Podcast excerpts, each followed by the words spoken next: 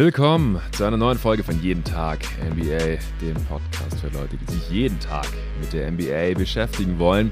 Und heute beschäftigen wir uns hier mit den NBA All-Stars 2023 in dieser Folge mit den All-Stars der Eastern Conference. Es ist ja, schwierig wie nie, sage ich gefühlt jedes Jahr, wenn ich hier den traditionellen Pod zu den All-Stars aufnehme.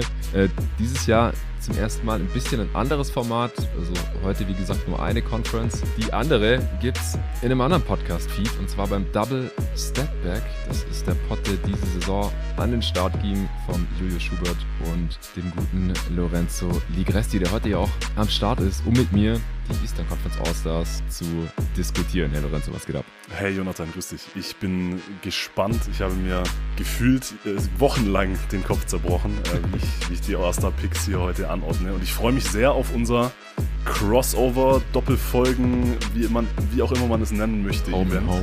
Home and Home, genau. ja, ich freue mich. Ich bin sehr, sehr gespannt. Und genau, jetzt der Osten bei uns im Pod, dann der Westen.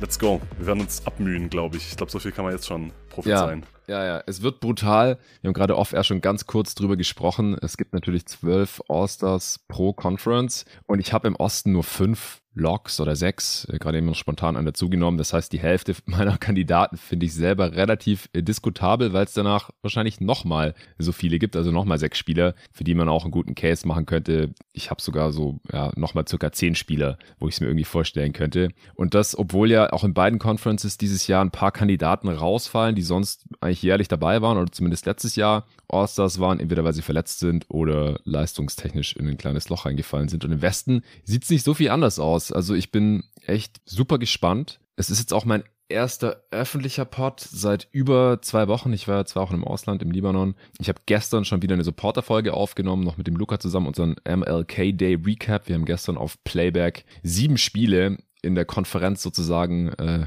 kommentiert, Watchparty gemacht, fröhlich rumgesappt von 19 Uhr bis äh, 0 Uhr 30 oder so, immer in das gerade spannende Spiel reingeschaut auf playback.tv. Das hat riesen Spaß gemacht und danach haben wir nochmal eine knappe Stunde im Pod drüber gesprochen, unsere Eindrücke und Analysen der sieben Spiele und insgesamt 14 Teams zusammengefasst. Das war exklusiv für Supporter wie so einige Pods in letzter Zeit. Äh, mich haben Luca und auch Torben als Co-Hosts da super vertreten. Meine letzte Folge ist jetzt schon über zwei Wochen her gewesen, die dann davor gekommen war. Das war das Top 30 Spieler Ranking Update mit dem Nico zusammen. Das hatten wir pre-recorded, aber auch das war ein exklusiver Supporter-Pod. Äh, geht thematisch ja so ein bisschen in eine ähnliche Richtung, aber mir ist heute schon nochmal aufgefallen, dass ich auf die All-Stars anders drauf gucke, dass ich da anders rangehe an, an meine Liste, an meine Kandidaten im Endeffekt, als beim Top 30 Ranking, wo halt noch sehr viel mehr Prognose mit drin steckt und vor allem auch, wen hätte ich am liebsten in den Playoffs, wer hat da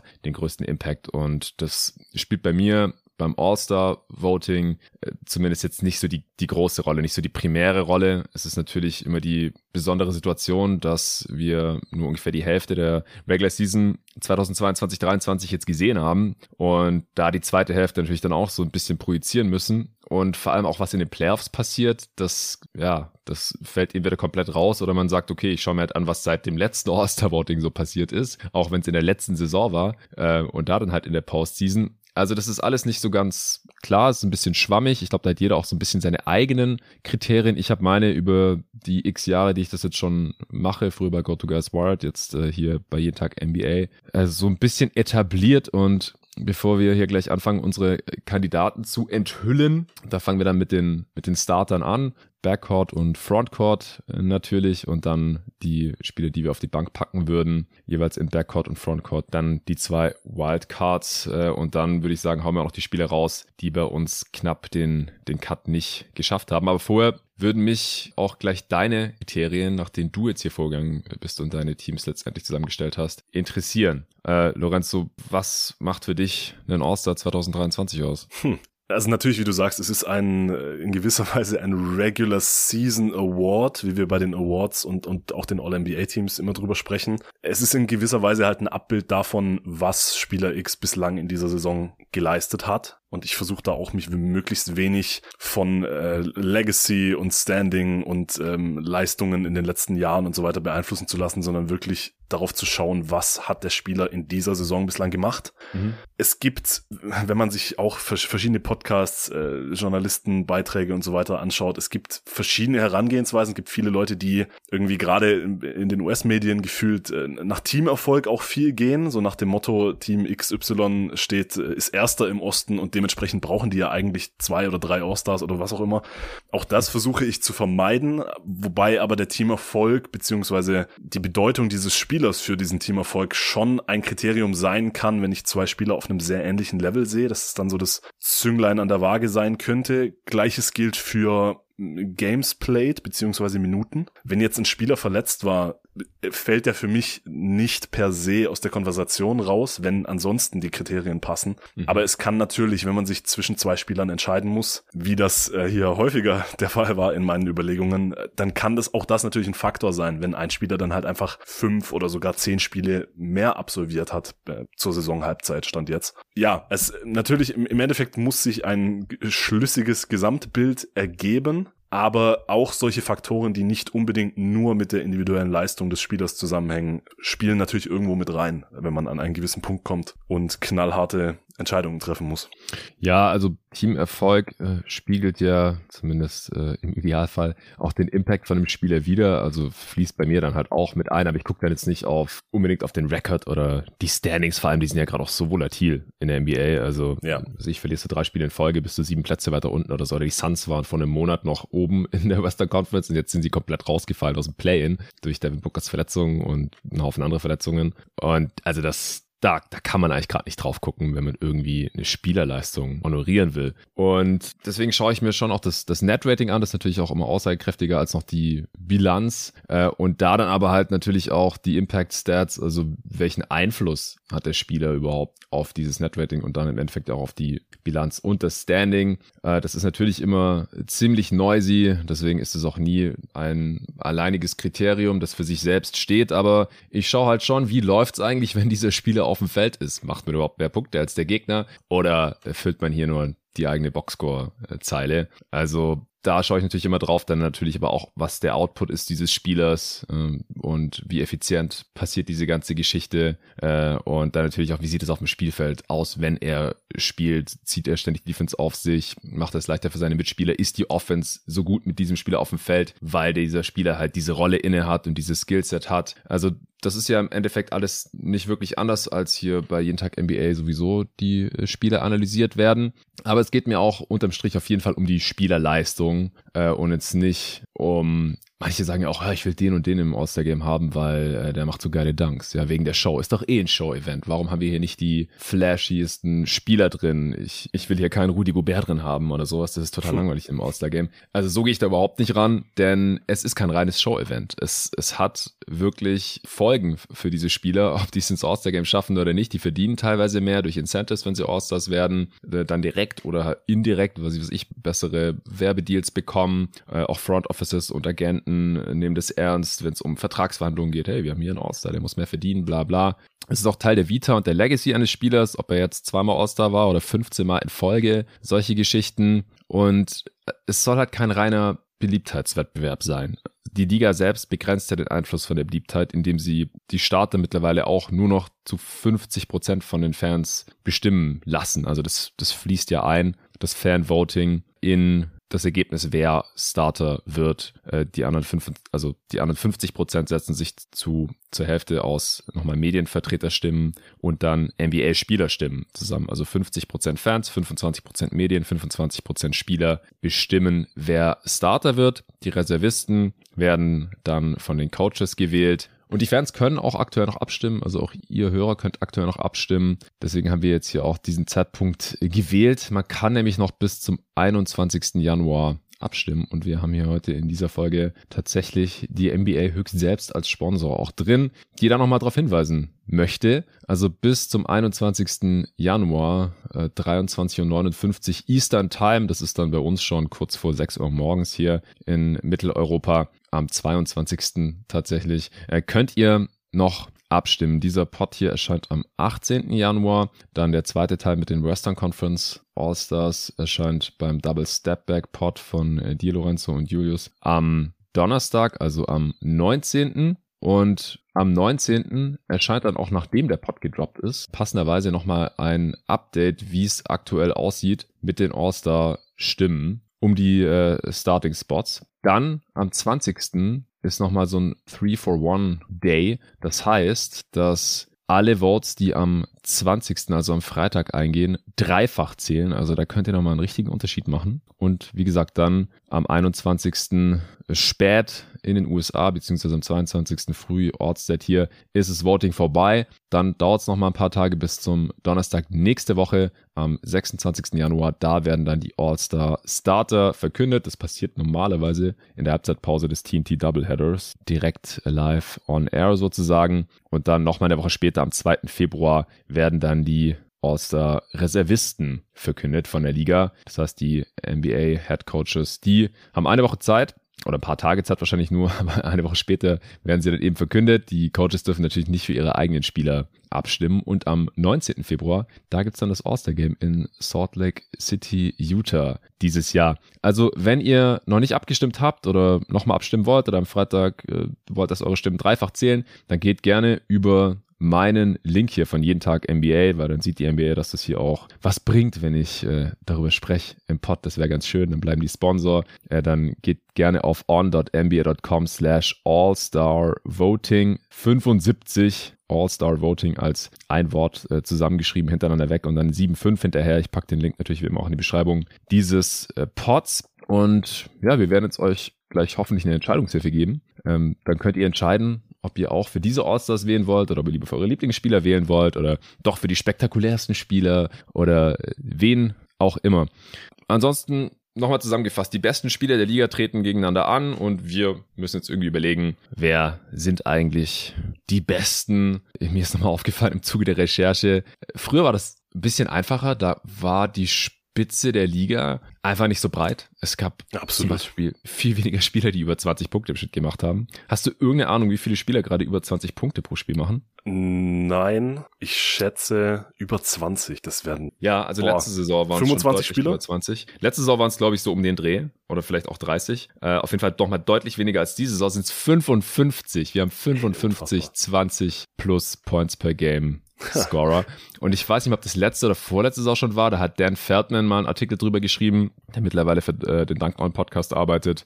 Der hat damals recherchiert, da gab es 77 Spieler in der Liga, äh, wo man den Case machen konnte, die haben diese und diese Statline und jeder, der vorher diese Statline hatte, äh, ist All-Star geworden. 77 in der NBA-Geschichte. Also man kann einfach nicht mehr wirklich mit jetzt reinen Boxscore-Zahlen argumentieren und sagen, ja, das ist, der macht 20 und 10, das ist ein All-Star, weil das war schon immer so. Irgend so ein Quatsch gibt's einfach nicht mehr. Dafür gibt's einfach zu viele Spieler, die zu krasse Stats auflegen mittlerweile. Und dann äh, nochmal zu ein, zwei Kommentare zu den Sachen, die du gesagt hast, also wie ich da jetzt rangehe mit den, mit den Spielern, ja, wie gewichtet man hier die erste Saisonhälfte. Also wenn es ein Spieler ist, der was macht, was er vorher noch nie gemacht hat, dann will ich mir schon verdammt sicher sein, dass er das auch in der zweiten Saisonhälfte so weitermacht und nicht irgendwie einbricht und nicht dafür irgendeinen Spieler, wo ich eigentlich sehr gut weiß, wie gut er ist, weil er schon seit Jahren zeigt, jetzt außen vor gelassen habe. Ähm, dann Stichwort Ausfälle. Ja, also wegen fünf oder zehn Spielen hinterher will ich jetzt noch überhaupt nicht überreagieren. Aber wenn es dann schon Richtung 20 Spiele geht, was ist ich, 45 versus 25 Spiele gibt es jetzt halt auch schon zu diesem Zeitpunkt. Da wird es dann langsam schwer, noch den Case für den Spieler mit 20 weniger gespielten Spielen zu machen. Vor allem, wenn es ein Spieler ist, der voraussichtlich noch länger ausfallen wird oder nochmal ausfallen wird. Aber wenn es halt jemand 10 Spiele ausgefallen ist, vielleicht auch 15. Und das könnte es ja dann auch gewesen sein für die restliche Saison. Dann hat er am Ende der Saison halt 67 Spiele gemacht oder 72. Dann will ich äh, hier nicht zurückblicken und sagen, ah ja, scheiße, der hat jetzt hier 10 Spiele verpasst, deswegen habe ich ihn rausgelassen. Und das war eigentlich das einzige äh, Argument. Den, den Fehler gab es in der Vergangenheit schon. Äh, da sind dann Spieler, die Abo-All-Stars waren, nicht ins All-Star-Game gekommen, weil sie halt in der ersten Saisonhälfte irgendwie 15 Spiele verpasst hatten. Und dann haben die eine richtig geile zweite Säufte gespielt, kein einziges Spiel mehr verpasst, noch in den Playoffs gerockt und hatten am Ende aber kein All-Star-Game in ihrer Vita stehen. Sowas möchte ich persönlich äh, eigentlich vermeiden. Gut, ich glaube, sonst habe ich jetzt auch nichts mehr. Stand jetzt wissen wir noch von keinem, ja, zumindest mal sicheren All-Star oder von keinem meiner Logs, dass sie safe das All-Star-Game verpassen werden. Deswegen wissen wir noch nicht, ob es ein Injury-Replacement geben wird. Aber wenn ein Spieler das All-Star-Game verpasst, dann darf der Commissioner natürlich noch ein Injury-Replacement, so ein ja, Verletzungsersatzspieler ernennen. Und da orientieren die sich dann meistens schon an den Spielern, die jetzt ähm, nach dem Voting der Coaches äh, den Cut als erstes verpasst hatten, was natürlich nicht öffentlich gemacht wird. Aber das müssen wir heute auf jeden Fall noch nicht machen, denn zum Glück wird Stand jetzt kein sicherer All-Star und wie gesagt, es gibt ja noch keine Ergebnisse, aber bei dem einen oder anderen kann man schon davon ausgehen, dass er es zum Starter schafft, das Spiel verpassen, auch wenn es zum Beispiel bei Kevin Durant natürlich passieren könnte. Ja, wir fangen an. Eastern Conference All-Stars 2023. Fangen wir mit den Ah, es ist eigentlich beides schwer. Aber fangen wir doch mit dem Frontcourt an. Äh, Frontcourt Starter mein Lieber. Hau mal deine drei raus direkt. Ja, also ich glaube, es ist kein Geheimnis, dass das in meinen Augen die deutlich schwerste Entscheidung aller Picks war, weil es mit Jason Tatum, Kevin Durant, Joel Embiid und Giannis Antetokounmpo einfach vier ja, Überspieler, MVP-Kandidaten, MVP-Kandidaten, die, ja, wo es mich dann doch irgendwo etwas aufgeregt hat, dass man positionell so eingeschränkt ist, wobei Tatum auf den ja. Guardspot zu schieben vielleicht dann doch, also das verstehe ich noch. Da gibt's andere ja. Fälle, DeMar Rosen zum Beispiel. Aber ich bin mir, ich bin sehr gespannt, ob wir da jetzt schon die erste Uneinigkeit haben. Ich könnte es mir sehr gut vorstellen. Ich habe nämlich letztendlich tatsächlich Janis rausgelassen. Ich auch. Meine Starter. Wow. Oh, okay. Ja. Meine Starter sind Tatum, Durant und Joel Embiid. Aber es ja. war eine unfassbar schwierige Entscheidung. Ich, ja, das, lass uns die Cases machen, aber ja, das äh, ja, im Prinzip ein Münzwurf im, im Endeffekt. Ja, auf jeden Fall. Und ja, ich, ich hasse es nochmal, dass es hier Positionen gibt. Gerade bei den Wing-Spielern. So, warum ist DeRozan ein Guard und Tatum ein Forward? Das macht überhaupt gar keinen Sinn. Oder Jalen Brown und auch Tatum, die können beide auch Guards verteidigen, die können beide Forwards verteidigen, die kann man im Frontcourt ja. spielen lassen oder im Backcourt. Also vom, gerade Tatum, was, was macht er denn, was ihn nicht zum, in Anführungsstrichen, Shooting Guard macht? Ja, also nichts eigentlich. Er ist halt relativ groß, aber äh, come on. Äh, das ist einfach absoluter Bullshit, äh, dass man wenigstens die Wing-Spieler nicht auf Guard und Forward schieben kann, egal ob das jetzt Butler ist oder DeRozan oder Doncic oder Tatum oder Brown. Das ist einfach Quatsch. Das, das nervt brutal mal wieder, weil sonst wären hier alle vier Starter gewesen. Vor allem, weil ich auch den zweiten Guard-Starter total unklar finde. Können wir gerne gleich zu kommen. Ja, ich auch. Ich, und ich hatte jetzt hier im Frontcourt nur einen Lock. Hattest du auch einen Spieler, wo du dir sicher warst, dass du ihn drin lässt von diesen Vieren als Starter? Oder sogar mehr? Also Lock, äh, Lock im Sinne von für die Starting Five? Ja, ja. Zwei sogar. Also ich war mir bei Tatum und bei Durant äh, sicher. Also die, die schwere Entscheidung war dann am, Ende Embiid versus Janis. Ja, ja, ging bei mir auch in die Richtung. Äh, Durant war für mich auch auf jeden Fall der Lock und Tatum auch. Also ich habe auch lang zwischen Embiid und Janis hin und her überlegt. Die haben halt auch von diesen Vieren die wenigsten Spiele. Embiid halt nur äh, 32, äh, Tatum hat halt elf mehr, 43, Durant immer noch 39, wo er schon einige verpasst hat und Janis 35. Also Durant hat einfach ein absolutes Monsterjahr, also super schade, dass er jetzt gerade verletzt draußen ist mit seinem ähm, ja verdrehten Knie, mal wieder sprained, MCL, äh, hat er schon öfter gehabt, wobei ich glaube, das letztes Jahr das andere Knie war, bin ich mir gar nicht mehr sicher. Aber er macht knapp 30 Punkte pro Spiel, knapp sieben Rebounds, über fünf Assists, bei abartiger Effizienz, 123er Offensivrating, 67% True Shooting. Die Nets sind ein sehr gutes Team, sind da jetzt auch in der Spitze im Osten angekommen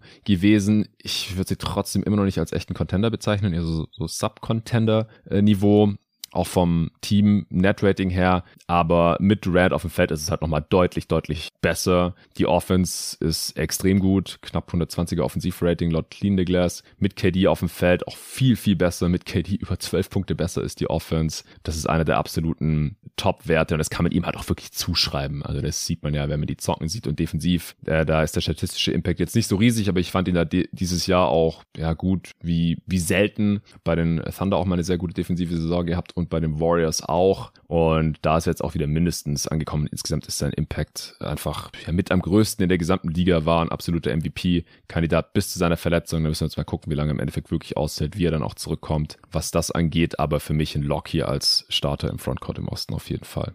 Ja, kann ich nur mitgehen. Wenn er das statistisch so weiter durchzieht, wäre das die erste 29 Punkte pro Spiel und mindestens 67% True Shooting Saison in NBA History. Ich finde, man kann den Case machen, dass KD gerade vielleicht sogar die beste Saison seiner Karriere spielt, inklusive dem 2014er MVP-Jahr und auch inklusive den, den drei Jahren bei den Warriors. Ich weiß nicht, ob ich, ob ich das unterschreiben würde, aber man kann den Case machen und das ist ja schon verrückt genug. Und ja, ähm, ja wie du sagst, in der Defense einfach Wahnsinn, was er spielt, Wahnsinn, wie er dieses dysfunktionale Netzteam auf Kurs gehalten hat äh, und einigermaßen über Wasser gehalten hat, bis dann Kyrie Irving sich entschlossen hat, auch mitmachen zu wollen und Simmons jetzt in eine bessere Richtung geht und so weiter. Ja, also für mich, wie gesagt, Durant war für mich auch ein Lock. Luca und Tobi haben ja neulich auch einen kleinen Deep Dive gemacht bei dir im Pod zu den Nets und sind da auch auf KDs Defense eingegangen in diesem Jahr, dass er neben Nick Claxton der wichtigste Defender dieses Netzteams ist. Mhm. Ja, das auch in der Defense sehr beeindruckend, was er bislang liefert und das war für mich, also wie gesagt, er war der Lock und Tatum war für mich der andere Lock. Meiner Meinung nach immer noch der MVP-Frontrunner, stand jetzt. Oh ja. Yeah. Absurde Saison, äh, auch bei ihm in Sachen Scoring-Effizienz mit einem 119er Offensivrating, knapp über 60% True Shooting, über 30 Punkte im Schnitt es sind einfach keine Löcher in diesem Case. Noch dazu ist er der beste Spieler des besten Teams der Liga. Auch ja. ihn habe ich dann noch mal zumindest mal so eine halbe Schublade über äh, Embiid und Janis gehabt. Ja, also er ist, hat einfach einen ähnlichen Impact und noch mehr gespielt. Teamerfolg passt natürlich. Die Celtics sind absoluter Contender, vielleicht sogar Titelfavorit gerade. Äh, die Offense mit ihm auf dem Feld ist so gut wie mit sonst niemanden von all meinen Eastern Conference All-Star-Kandidaten. Das ist auch kein Zufall. Hat sich als Playmaker auch stark weiterentwickelt. Auch wie er gestern die Hornets dann aller Ruhe seziert hat und seine 51 Punkte rausgeknallt hat. Ja klar, die Hornets sind ein scheiß Team, aber äh, man sieht einfach, wenn man in Spielen sieht, dass er sich nochmal weiterentwickelt hat. Und das jetzt darum hingehört. Ich bin sowieso absoluter Tatum-Fanboy. Ich muss da jetzt nichts mehr dazu sagen. Ich wiederhole mich sonst die ganze Zeit im Pod. Ähm, Career Highs in Punkten, Rebounds, äh, Effizienz und so weiter und so fort. Also ich, ich habe in einem anderen Pod schon gehört, äh, dass das war, übrigens muss ich dazu sagen, Simmons und Lowe, die haben ja. auch so ein Home and Home gemacht im äh, BS, also im The Bill Simmons Podcast hast du, glaube ich, mittlerweile, nicht mehr BS Report, ist schon eine Weile her, und im Low Post, äh, ehemalige Kollegen von, von Grandland, äh,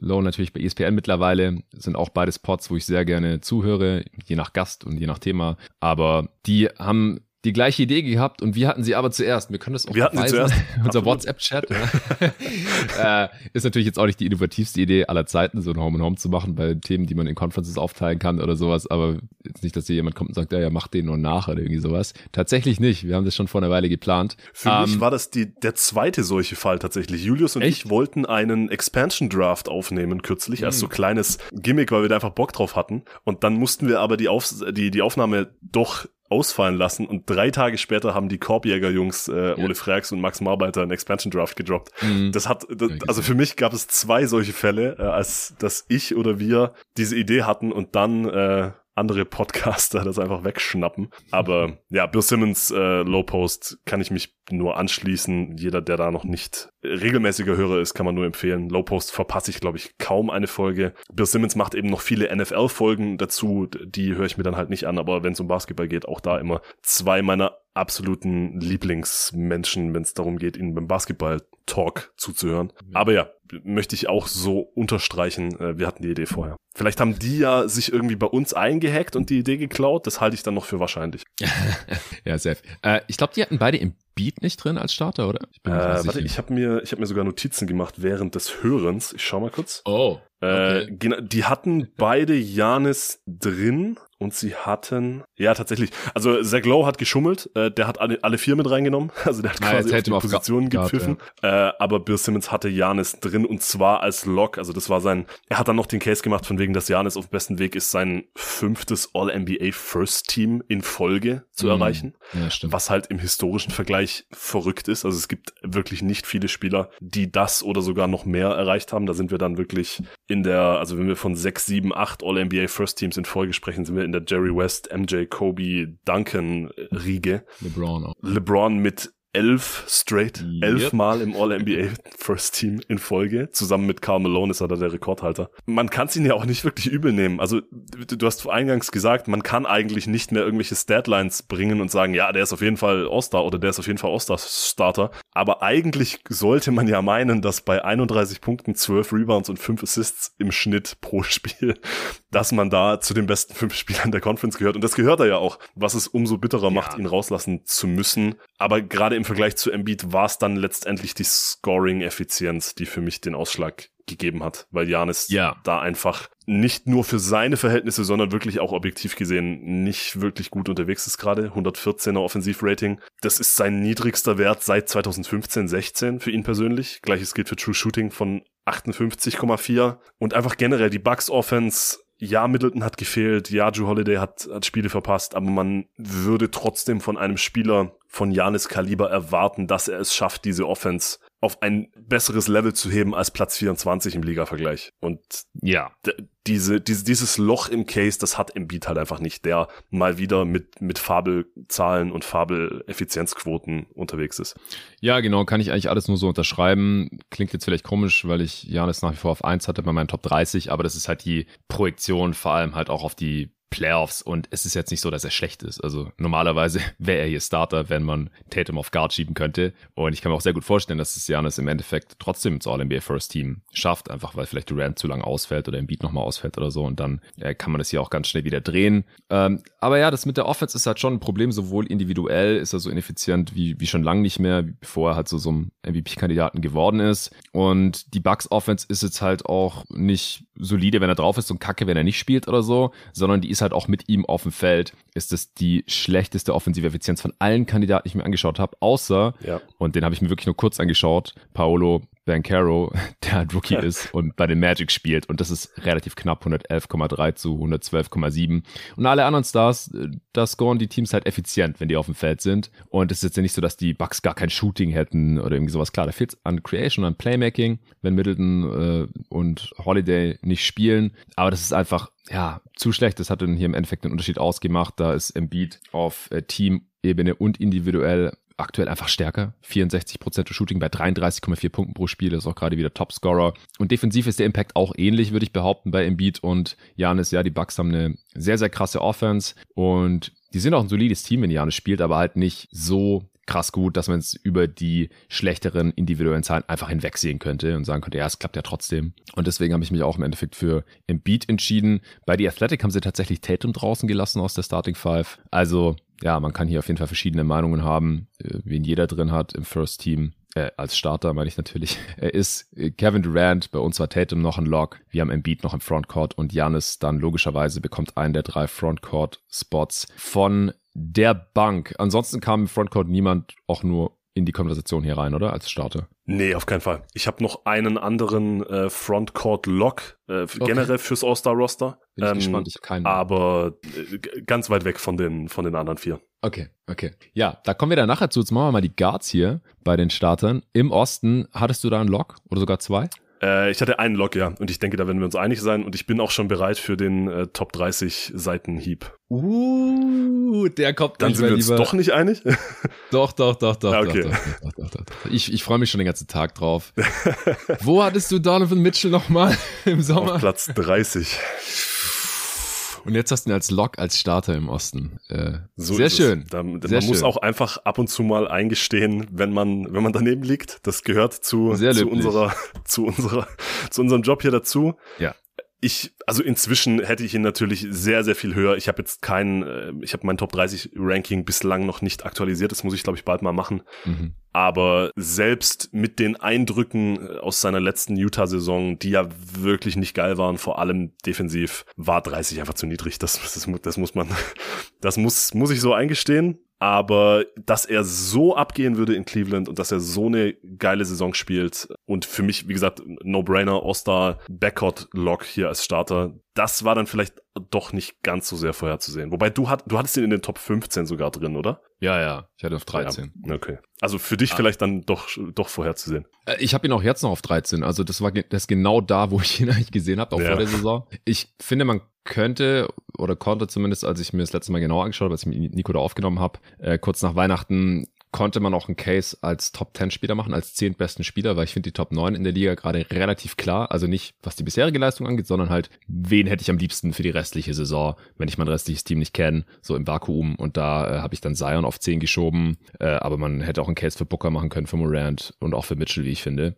Aber ich habe ihn auf 13 gelassen und er ist der beste Guard gerade im Osten. Das finde ich auch ziemlich klar. Career High bei den Punkten mit fast 29, 4 Rebounds, 5 Assists, 120 Offensivrating und 62% Shooting. Alles Career Highs. Äh, und er verteidigt auch wieder besser. Ich fand ihn ja letzte Regular Season auch schon ziemlich stark und äh, hätte ihn da auch fast immer All-NBA First Team geschoben. Er hat da medial aber drüben nicht so viel Liebe bekommen, hat es in gar kein All-NBA-Team geschafft. Das fand ich ein bisschen zu krass. Also als Second oder zumindest Third-Teamer hatte ich ihn auch in der Regular Season in Utah gesehen, aber in Playoffs war halt eine Katastrophe. Deswegen äh, konnte ich Skepsis zu einem gewissen Grad ja auch verstehen, aber dass er ein Top 20 Spieler ist, das war aus meiner Sicht eigentlich sehr, sehr klar. Das hat er jetzt wieder bewiesen und noch mehr. Was mich bei ihm ein bisschen stört, ist das, wie es auch in Utah schon mal war, dass das mhm. Team mit ihm auf dem Feld gar nicht besser ist, sondern es ist eigentlich ziemlich ausgeglichen. Laut Identisches Net-Rating mit ihm und ohne ihn. Ja, genau. Und das war in Utah auch schon so, aber das liegt, lag damals schon daran, und das ist meiner Meinung nach jetzt wieder so, dass halt so gestaggert wird und dass er dann viel mit der Bank spielt, äh, um halt das offensive Level zu halten. Er wird natürlich gegen Darius Garland gestaggert. Und was halt wichtiger ist,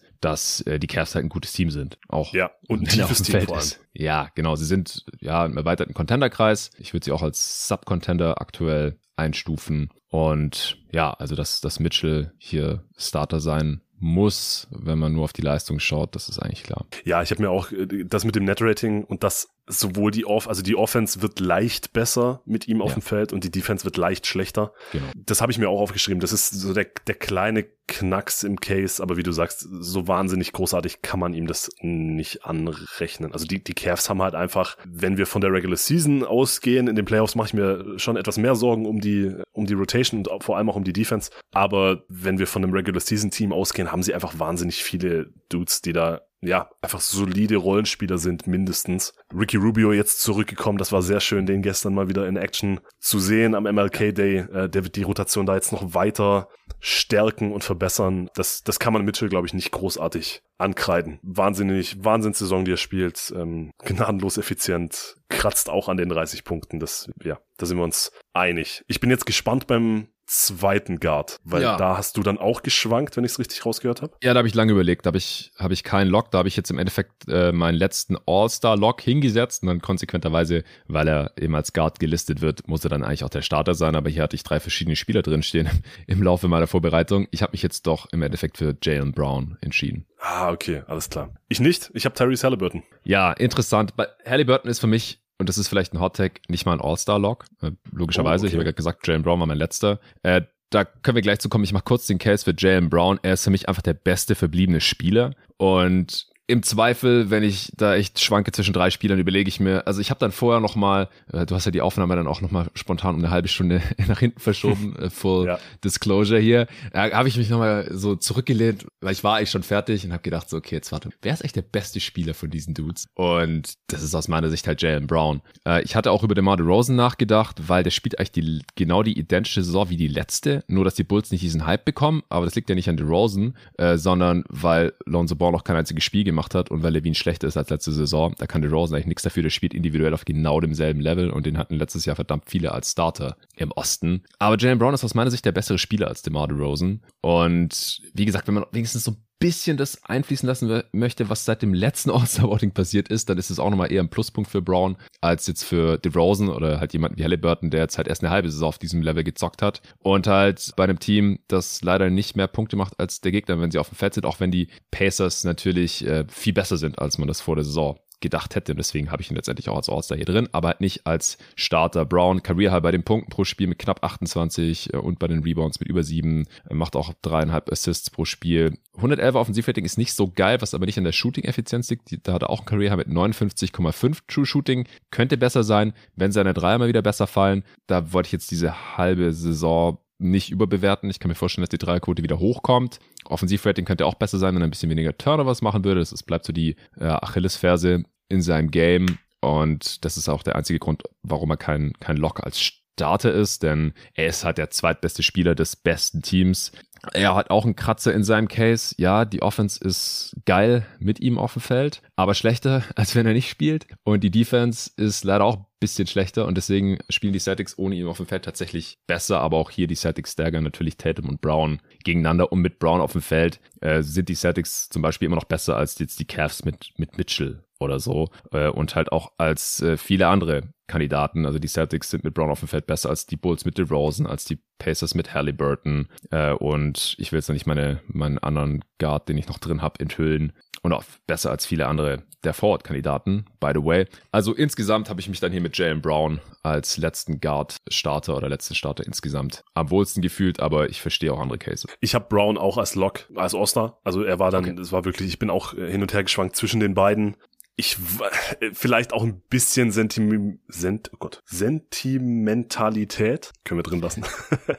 äh, ein bisschen ein bisschen ähm, ja, auch emotionale Gründe dabei. Ich drück's mal so aus, bevor ich nochmal über das Wort stolper. Ich, ich bin einfach, ich bin ein riesen Halliburton-Fan. Ich wollte ihn irgendwo auch einfach belohnen für diese krassen Leistungen. Die Effizienz war für mich, du hast das 111er Offensivrating von Brown angesprochen. Halliburton ist halt bei 126. Das ist dann halt schon eine große Diskrepanz, die dann für mich zu einem ausschlaggebenden Kriterium wurde. 20 und 10 legt er auf, dazu vier Rebounds. Die Pacers sind eines der Überraschungsteams der Saison und das hat natürlich hauptsächlich mit ihm zu tun. Du hast gerade gesagt, das Net-Rating ist nicht so viel besser mit ihm auf dem Feld, die Offense aber dafür schon mit, mit plus 7,4. Ja. Die Effective Field Goal Percentage der Pacers ist mit ihm auf, den Feld, auf dem Feld mehr als sechs Prozentpunkte besser als ohne ihn. Der Typ produziert einfach am laufenden Band gute Abschlüsse für seine Mitspieler und ja, es, es war für mich auch, wie gesagt, ich habe hin und her überlegt, aber letztendlich war das dann eine knappe Entscheidung für Hurley.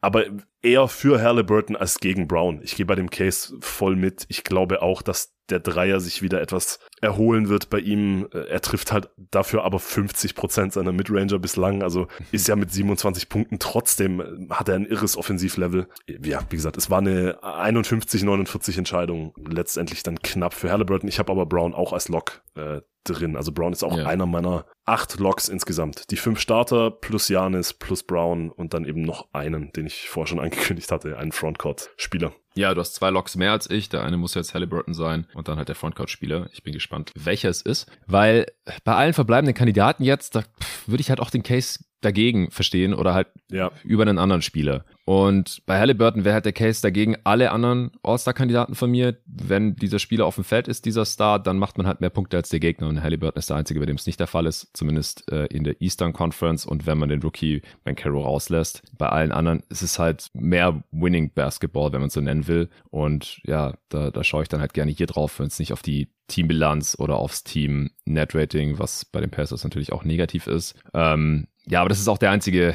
Kratzer an Halliburtons Case. Ich habe ihn auch direkt dann als ersten Guard Reserve tatsächlich. Äh, der andere ist DeMar DeRozan. Ja, weil Halliburton halt individuell kann man ihm wirklich nichts anlasten mit seinen 20 und 10. Äh, unfassbare Effizienz. Ja, sein Scoring-Volumen ist auch niedriger als bei allen anderen Eastern Conference Spielern, die ich in Betracht gezogen habe oder die es letztendlich bei mir ins All-Star-Team geschafft haben. Aber 20 Punkte ist jetzt auch nicht nichts. Ja, zwar Top 55 wert, wenn man so will. Ähm, und dass die Pacers Offense überhaupt so gut sein kann, 116er Offensivrating ist jetzt auch nicht von schlechten Eltern, selbst heutzutage noch. Das, das hätte ich einfach nicht, nicht gedacht. Ich habe ja die Pacers Preview noch mit Jerry aufgenommen, der war, was die Offense angeht, da auch optimistischer. Die Defense ist natürlich jetzt nicht so geil. Halliburton ist auch kein guter Defender, aber unterm Strich ist er natürlich ein klarer Plusspieler und spielt auf diesem All-Star-Level und dann habe ich ihm jetzt auch diese halbe Saison geglaubt. Also ich glaube auch, dass er das halten kann. Und unterm Strich hat es dann natürlich auch für den All-Star-Case gereicht. Wenn man jetzt lieber auf bewiesenere Spieler gehen will oder Spieler, die noch mehr scoren oder bessere Defender sind, dann kann ich es allerdings auch nachvollziehen. Hast du den Rosen auch drin? Ich habe DeRozan auch drin. Wie gesagt, ich habe noch einen Lock und dann war aber DeRozan mein, äh, mein nächster Kandidat und damit der zweite Guard bei den Reserves für mich. Äh, Im Prinzip genau der Case, den du gemacht hast. Er, er legt halt 26, 5 und 5 bei einem 120er Offensivrating. Ja. Er war letztes Jahr, wie du gesagt hast, die Bulls hatten den Hype, sie waren einfach ein besseres Team und dann er war ein MVP-Kandidat. Ja. Und jetzt ja, auch mit derselben Leistung kann All-Star mehr sein, das geht für mich halt nicht zusammen. Genau, das, das war für mich dann auch. Ich hatte ihn, muss ich ehrlich zugeben, ich hatte ihn zuerst nicht so präsent im Kopf, aber dann hab ich, bin ich eben reingegangen und habe diese ja. Zahlen gesehen und habe die Leistung gesehen und dachte mir, ja, also eigentlich ist es nicht vertretbar, ihn nicht mit drin zu haben. Also es war für mich auch kein Lock, weil es einfach gerade auf den Guard-Positionen noch so viele Kandidaten gibt im Osten. Ja. Aber er wäre am, noch am nächsten dran gewesen äh, unter den Spielern, die ich jetzt nicht als Lock drin. Exakt. Okay, dann kommen wir doch gerne mal zu deinem Forward-Lock, den du noch hast. Pascal Siakam. Ah, ja, kann ich verstehen. Es hat's bei mir auch reingeschafft. Ich fand's aber super schwer, mich zwischen Siakam und Julius Randle und Jimmy Butler da zu entscheiden. Und dann halt auch, ich kann jetzt schon sagen, dass es Bam Adebayo zum Beispiel nicht reingeschafft hat bei mhm. mir und auch Porzingis nicht reingeschafft hat. Mich da irgendwie zu entscheiden.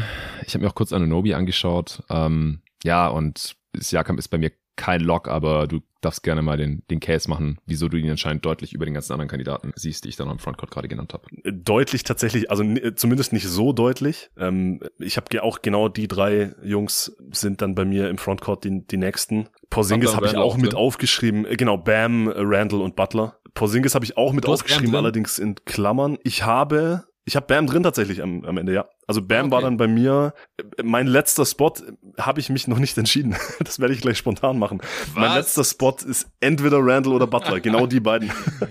Cop-out-Move hier. Ich glaube, das hat Nico auch schon mal gemacht. Das kommt mir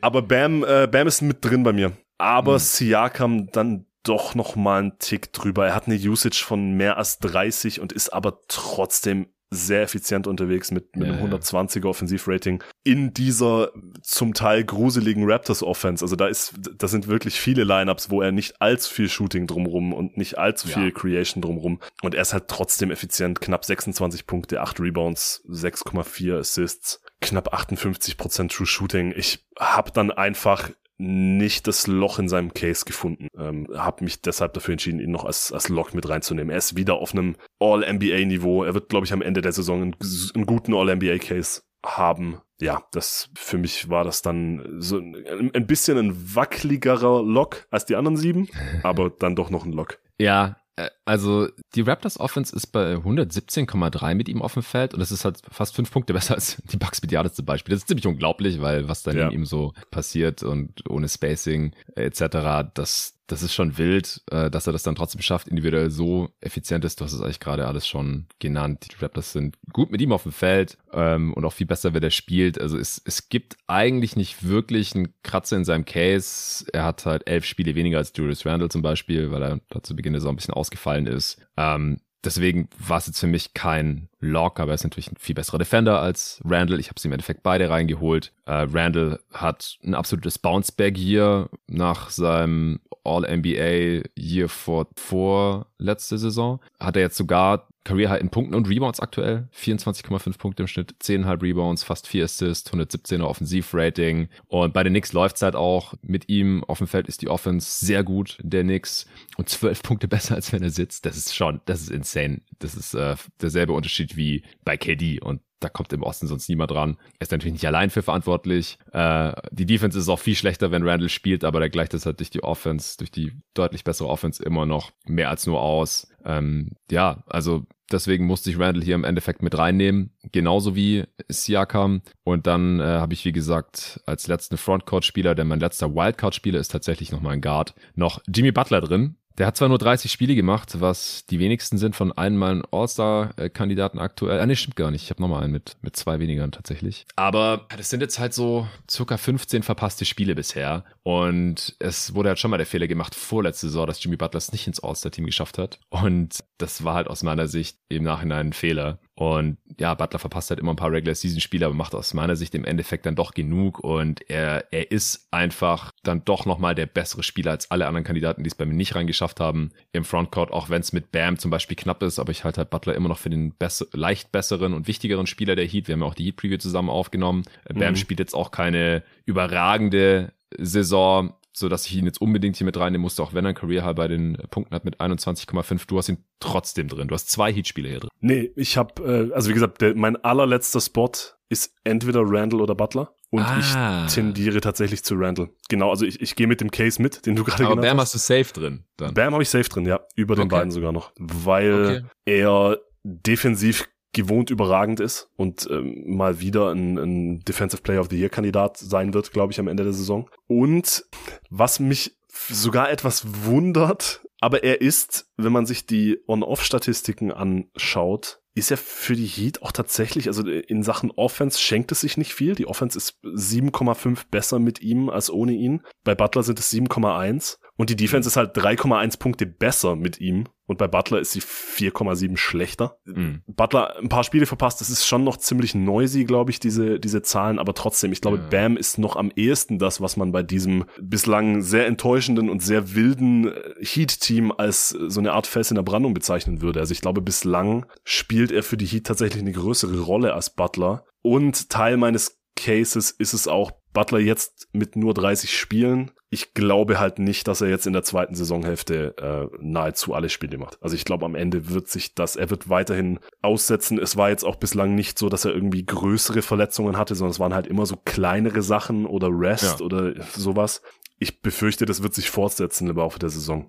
Und das ja, also war Butler, dann auch noch so ein, so ein kleiner Teil. Das war dann aber eher die ja. Butler versus Randall Conversation für mich. Ähm, okay. Wie gesagt, Bam, Bam habe ich tatsächlich noch leicht vor den beiden äh, safe mit drin. Ja, wie gesagt, also ich, ich finde, man kann hier Cases für alle Beteiligten machen. Es fiel mir auch schwer, Bam rauszulassen. Ja, defensiv hatte einen größeren positiven Impact als Butler, aber ich finde Butler halt offensiv sehr klar den besseren Spieler. 22 Punkte pro Spiel, äh, 6,5 Rebounds, über 5 Assists, 128er Offensivrating, über 60 Prozent True Shooting. Ja, er könnte wahrscheinlich mal wieder mehr werfen und dann ein bisschen ineffizienter sein. Also er stirbt halt mal wieder so ein bisschen in, in Schönheit mit seiner krassen Effizienz da. Äh, und das die Heat defensiv mit Butler auf dem Feld schlechter sind als mit ihm, das halte ich für absoluten Noise, für, für Rauschen in der Small Sample Size, dass Butler ein positiver Defender ist. Das ist für mich eigentlich sonnenklar und bei Perimeter Defendern, da, da ist die Statistik einfach super, super noisy. Aber ja, wie gesagt, ich, ich kann es verstehen, wenn man sagt, ich habe hier lieber einen Spieler, der mehr Spiele macht als, als Butler. Und gerade zwischen Randall und Butler ist der Unterschied jetzt halt schon 15 Spiele. Zwischen Bam und Butler sind es jetzt 10 Spiele.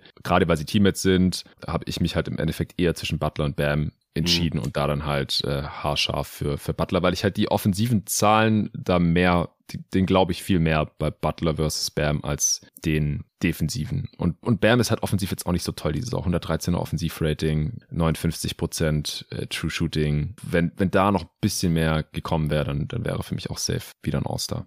Ja, verstehe ich. Absolut legitimer Case. Wenn ich richtig mitgezählt habe, sind wir jetzt also, also bei dir bei dir Butler, bei mir Bam, aber wir sind jetzt beide bei elf, oder? Ja. Ich habe noch wir haben beide DeRozan mit drin. Ja. Das heißt, ich, ich lese mal ein paar Namen vor.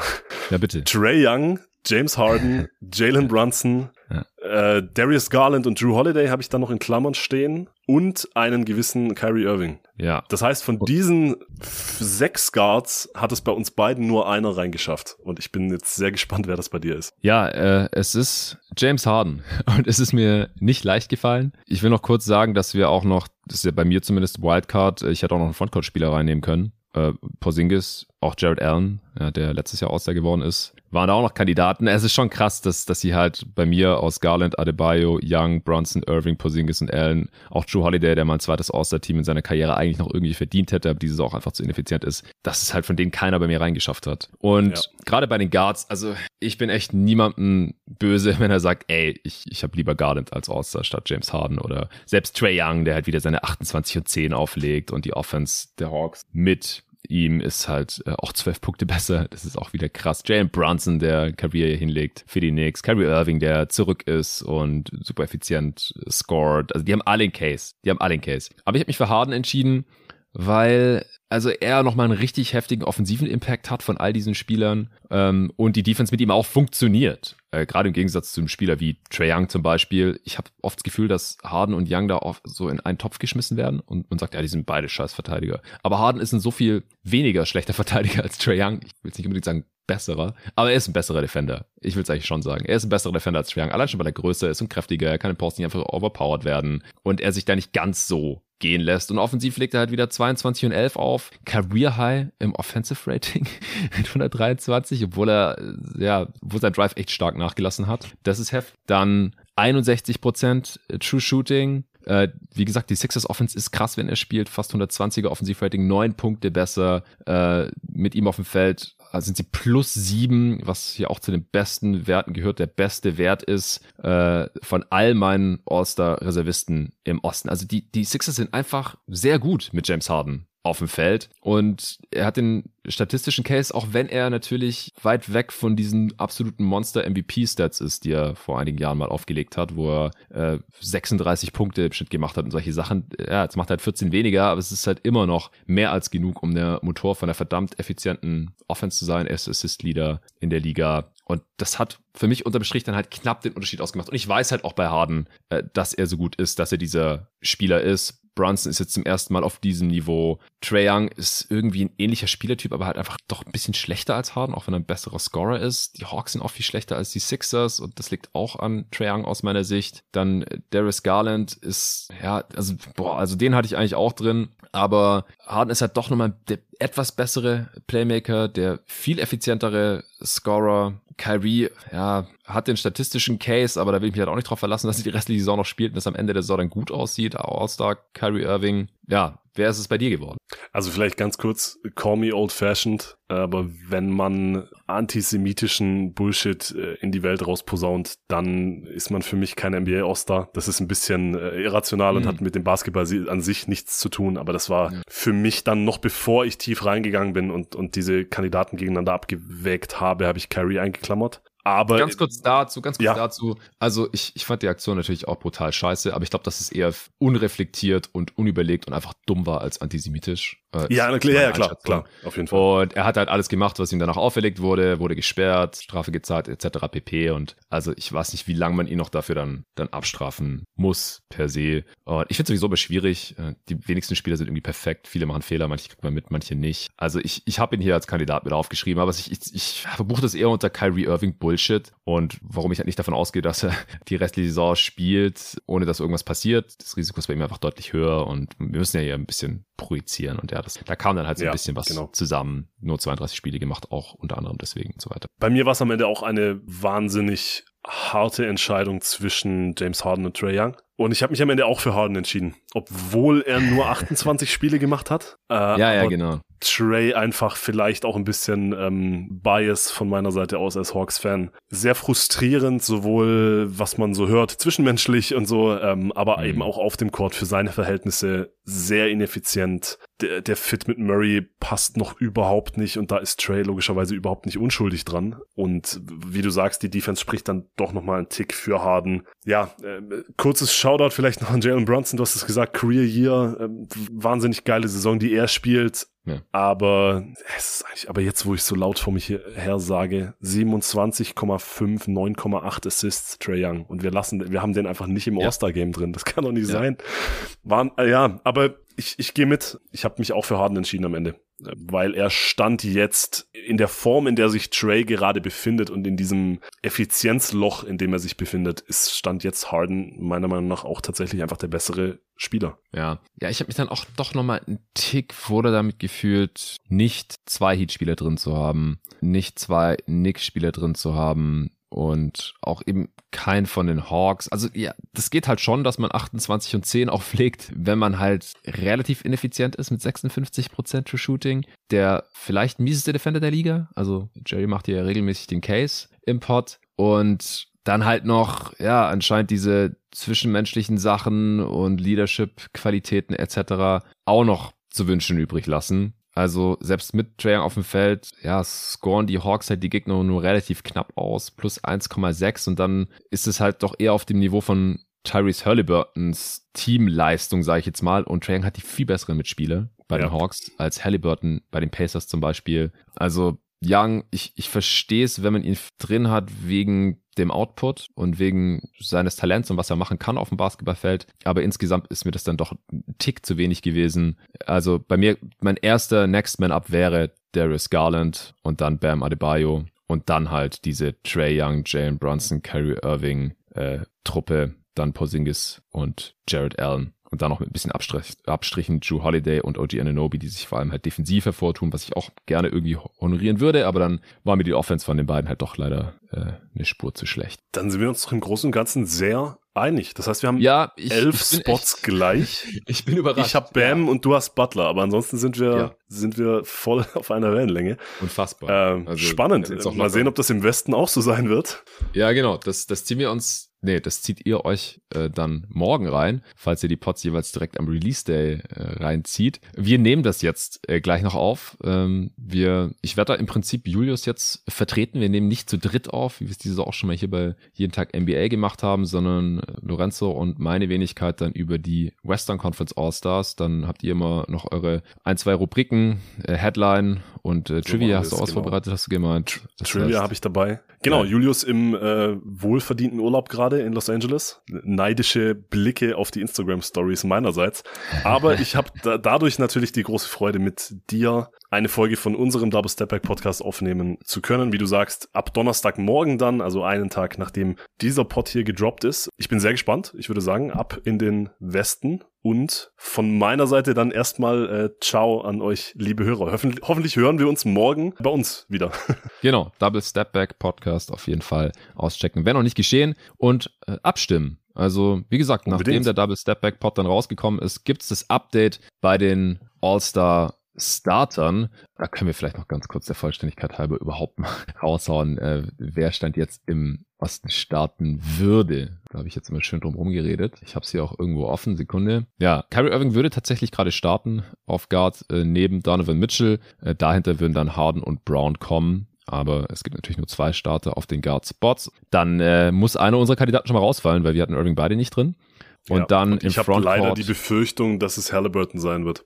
Ich mm. glaube, also die, die Reservisten werden ja von den Coaches gewotet und erstens ja. hört man da relativ viel von amerikanischen Kollegen, ähm, dass viele Coaches das nicht ganz so ernst nehmen oder dass sogar die, ja. die Assistant Coaches voten und so weiter. Was krass ist. Und ich befürchte, dass dann so Namen wie James Harden, Trey Young, aber auch dann DeMar DeRozan und so weiter, dass die einfach mehr ins Auge springen auf einen über, auf einen flüchtigen Coach-Blick äh, und dass dann Halliburton am Ende derjenige sein wird, der da im Frontcourt, äh, im Backcourt, Entschuldigung, in die Röhre gucken muss. Was wahnsinnig, also wie gesagt, ich habe ihn sowohl als Lock als auch als Starter. Also ich, ja. ich fände das eine mittlere Katastrophe, wenn wenn der, wenn es der am Ende nicht reinschafft. Aber ich befürchte, dass es darauf hinauslaufen könnte. Ja, eine mittlere Katastrophe fände ich es nicht und es würde mich jetzt auch nicht so sehr wundern, weil Coaches dann auch öfter einfach Spieler aus klaren Winning-Teams nehmen, klaren Playoff-Teams, die deutlich mehr als die auf ihre Spiele gewinnen. Und das ist bei den Pacers halt nicht der Fall, deswegen wäre es für mich keine Katastrophe, aber wie gesagt, ich hätte ihn ja eigentlich auch drin. Frontcourt sind Stand jetzt KD, der auch die meisten Votes bekommen kann. Super knapp aber vor Janis und vielleicht gehen wir jetzt noch ein paar Votes abhanden, weil er gerade verletzt ist. Dann dürfte Janis als Captain sein Team zusammen wählen.